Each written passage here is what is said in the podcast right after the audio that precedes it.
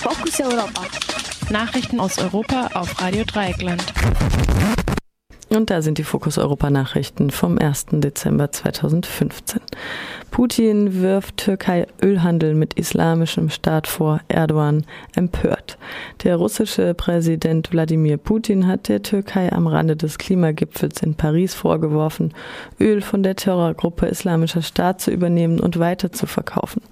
Putin erklärte für diese Behauptung neue Beweise zu haben, nannte aber keine Einzelheiten. Der Abschuss eines russischen Kampfbombers am 24. November stehe laut Putin im Zusammenhang mit den Ölgeschäften mit dem Islamischen Staat. Der türkische Präsident Tayyip Erdogan wies die Behauptung Putins empört zurück. Wenn bewiesen, wenn das bewiesen würde, würde er zurücktreten, sagte Erdogan. Neben Ölgeschäften mit dem IS wurden der Türkei auch Waffenlieferungen an den IS vorgeworfen. Wegen der Veröffentlichung von Fotos, die die Lieferung von Waffen zu einem vorher vom IS besetzten Grenzübergang zeigen, befinden sich zwei türkische Journalisten in Untersuchungshaft. Erdogan hatte die persönlich, hatte sie persönlich angezeigt. Ihnen drohen lebenslange Freiheitsstrafen. Indessen wollen die NATO-Außenminister laut einem Bericht der Zeitung Die Welt am heutigen Dienstag über eine Verstärkung der Luftverteidigung der Türkei beraten. Von Luftüberwachung und der Stationierung von Abfangjägern und Raketen ist die Rede. Rede. Solarflugzeug kann Weltumrundung fortsetzen. Ein ausschließlich von Solarzellen versorgtes Flugzeug, das sich auf einer Weltumrundungstour befindet, kann seinen Flug ungefähr im März kommenden Jahres fortsetzen. Dies erklärte der Pilot André Borschik auf dem Klimagipfel in Paris. Nach der Überquerung des Pazifik im Juli musste der Solarflieger auf Hawaii mit überhitzten Batterien landen. Mittlerweile gingen über 20 Millionen Euro neue Spenden für das Schweizer Projekt ein. Das Flugzeug hat eine größere Spannweite als eine Boeing 747, kann aber nicht annähernd so viel Last oder Passagiere mitnehmen. Türkische Polizei hindert Flüchtlinge an der Überfahrt nach Lesbos.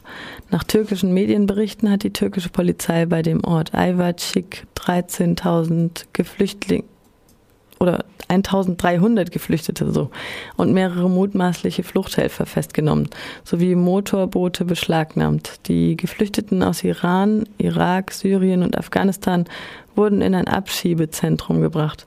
Ein Teil soll in die Herkunftsländer abgeschoben werden. Nach Informationen von Amnesty International hat die Türkei in der Vergangenheit auch mehrfach Flüchtlinge in das benachbarte Bürgerkriegsland Syrien abgeschoben. Andererseits beherbergt die Türkei derzeit rund zwei Millionen Geflüchtete, vor allem aus Syrien. Die Polizeiaktion erfolgt nur einen Tag nach dem EU-Türkei-Gipfel in Brüssel, auf dem die Türkei versprochen hatte, Geflüchtete an der Überquerung der Grenze zu hindern bzw. abgeschobene Flüchtlinge zurückzunehmen. Im Gegenzug hat die EU drei Milliarden Euro für Flüchtlingsprojekte in der Türkei versprochen und weitere politische Zugeständnisse gemacht.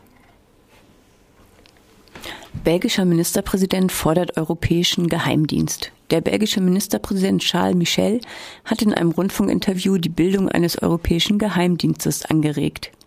Michel, Michel selbst sprach von einem europäischen CIA. Für Michel ist alles eine Frage der Kompetenz von Geheimdiensten. Wenn Geheimdienste in der Lage wären, Informationen lückenlos auszutauschen, würde es möglicherweise nie wieder einen Anschlag geben, meinte Michel wörtlich. Er räumte allerdings ein, bisher keine positive Resonanz von anderen EU-Staaten zu haben. Einen Geheimdienst hat Michel auch nötig, um weiter geheim zu halten, auf welche gesicherten Informationen sich die höchste Alarmstufe in Brüssel nun eigentlich bezieht. Selbst die traditionelle Ankunft des Nikolaus per Schiff in Brüssel wurde aus Sicherheitsgründen vom gestrigen Montag auf den kommenden Freitag verschoben britische Regierung rechnet mit Zustimmung des Unterhauses zu Syrien-Einsatz. Der britische Ministerpräsident David Cameron rechnet mit einer Zustimmung des Unterhauses bei einer für Mittwoch vorgesehenen Abstimmung über Luftangriffe gegen den sogenannten Islamischen Staat in Syrien. Im Jahr 2013 hatte das britische Parlament noch gegen Luftangriffe in Syrien gestimmt. Daher beteiligt sich Großbritannien nur an Luftangriffen gegen den IS im Irak. Wegen Abweichlern in den eigenen Reihen braucht Cameron für Luftangriffe in Syrien auch Stimmen von der Opposition. Der Vorsitzende des britischen, der britischen Labour-Partei, Jeremy Corbyn, lehnt Luftangriffe in Syrien ab, will aber seine Abgeordneten nicht durch Fraktionszwang binden. Die BBC geht davon aus, dass eine Mehrheit für die Luftangriffe sicher ist. Das waren die Fokus Europa Nachrichten von Radio Dreieckland am 1. Dezember 2015.